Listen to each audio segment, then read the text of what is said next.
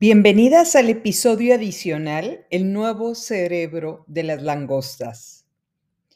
Hablamos del estafador de Tinder y del comportamiento de las langostas, las cuales han vivido en este planeta incluso antes que los dinosaurios. Estas langostas son seres que tienen un orden de jerarquía. Para empezar a desarrollar este pequeño episodio, Permítanme citarles una frase del libro El arte de la guerra, la cual dice, solo entra a una pelea cuando la tengas ganada. Entonces, si enfrente de nosotras está una langosta que nos lleva el doble de tamaño y de peso, llena de serotonina, y nos está aventando un líquido con sus antenas desafiantes diciendo, te voy a partir en dos, es probable que lo vaya a hacer. ¿Qué podemos hacer cuando enfrentemos esta situación? Aquí voy a contar una historia que me encanta para probar un punto. Es la historia de David y Goliat. David era un adolescente que llegó al lugar en el que estaba el gigante Goliat con un ejército gritando maldiciones a su pueblo. David dijo, ¿quién es ese filisteo que está gritándonos en contra del poder de Dios? Y David decidió enfrentarlo. No había forma de que David ganara en una batalla cuerpo a cuerpo contra un gigante. Goliat le dijo, ven a mí y daré tus carnes a las aves del cielo y a las bestias del campo. Goliat le estaba diciendo, yo soy el rey de las langostas, y en cuanto te acerques, te voy a partir en pedazos. Pero el Señor estaba con David. Dios lo protegía. Entonces, viendo que David no se acercaba a él, el gigante empezó a caminar con rapidez hacia David. Metió su mano en la bolsa, tomó de ahí una pequeña piedra y con una onda hirió al gigante con una piedra clavada en la frente, el cual cayó sobre su rostro en la tierra. Resultado, el pequeño David mató al gigante Goliat. Imaginemos que David y Goliat fueran langostas. Si Goliat hubiera sobrevivido a este ataque contra una mini langosta, en automático su cerebro se hubiera disuelto. Hubiera quedado a merced de la langosta David, el gran rey de las langostas.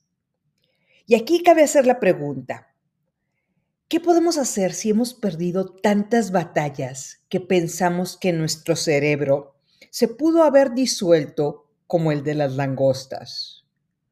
Entonces, aquí vamos a desarrollar tres puntos muy importantes.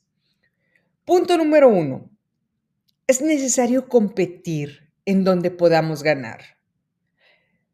Y pongamos como ejemplo esto. Si yo me siento con mi hija a hablar inglés, seguro mi cerebro se disuelve con mi pronunciación y con su risa. Por supuesto que voy a perder esa batalla. Si ella se sienta conmigo a discutir de políticas económicas, la va a perder, porque la verdad es que yo sí he estudiado mucho en mi vida esta ciencia y ella está muy pequeña para entenderla. Si tú preparas empanadas argentinas de carne, espectaculares. El día que mi hija y yo estemos compitiendo contra ti, preparando las empanadas, se nos va a disolver el cerebro. Es como si pusiéramos a un pez a competir carreras contra un correcaminos. El pez es de agua, el otro es de tierra. O como si pusiéramos a una pantera a competir con un chango a ver quién llega más arriba de un árbol. Por más pantera que sea, no es su naturaleza. Tiene que enfocarse en lo que es fuerte. Es necesario encontrar nuestra ventaja competitiva en la que podamos ganar y llegar a ser las reinas. Todas contamos con una habilidad que sobresale. Punto número dos. La importancia de las pequeñas batallas.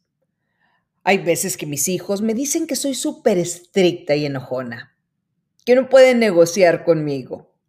Me quedo pensando que su cerebro está queriéndose debilitar.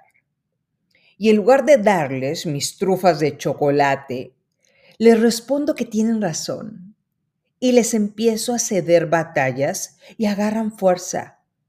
Les digo que la vida no es fácil, pero pueden encontrar formas de hacerle entender a las personas que están equivocadas. Poco a poco se hacen más fuertes poco a poco ganan terreno y almacenan motivación para ganar las siguientes batallas. Punto número 3. Se vale cambiar de caparazón y ser débil. Se vale estar en depresión. Se vale caer en la tristeza. Se vale querernos encerrar sin saber nada del mundo. Estamos cambiando de caparazón. Estamos en un estado vulnerable, pero solo es una fase. Una fase que nos permitirá hacernos más fuertes. Diría Jordan Peterson, recuerda que lo que no sabes es más importante que lo que ya sabes en este momento. Es necesaria la experimentación y la capacitación constante no necesitamos un diploma. Necesitamos expandir nuestros alcances y competencias. Una vez que sepamos en qué somos fuertes o en qué podemos aprender, llega el momento de capacitarnos para perfeccionarnos.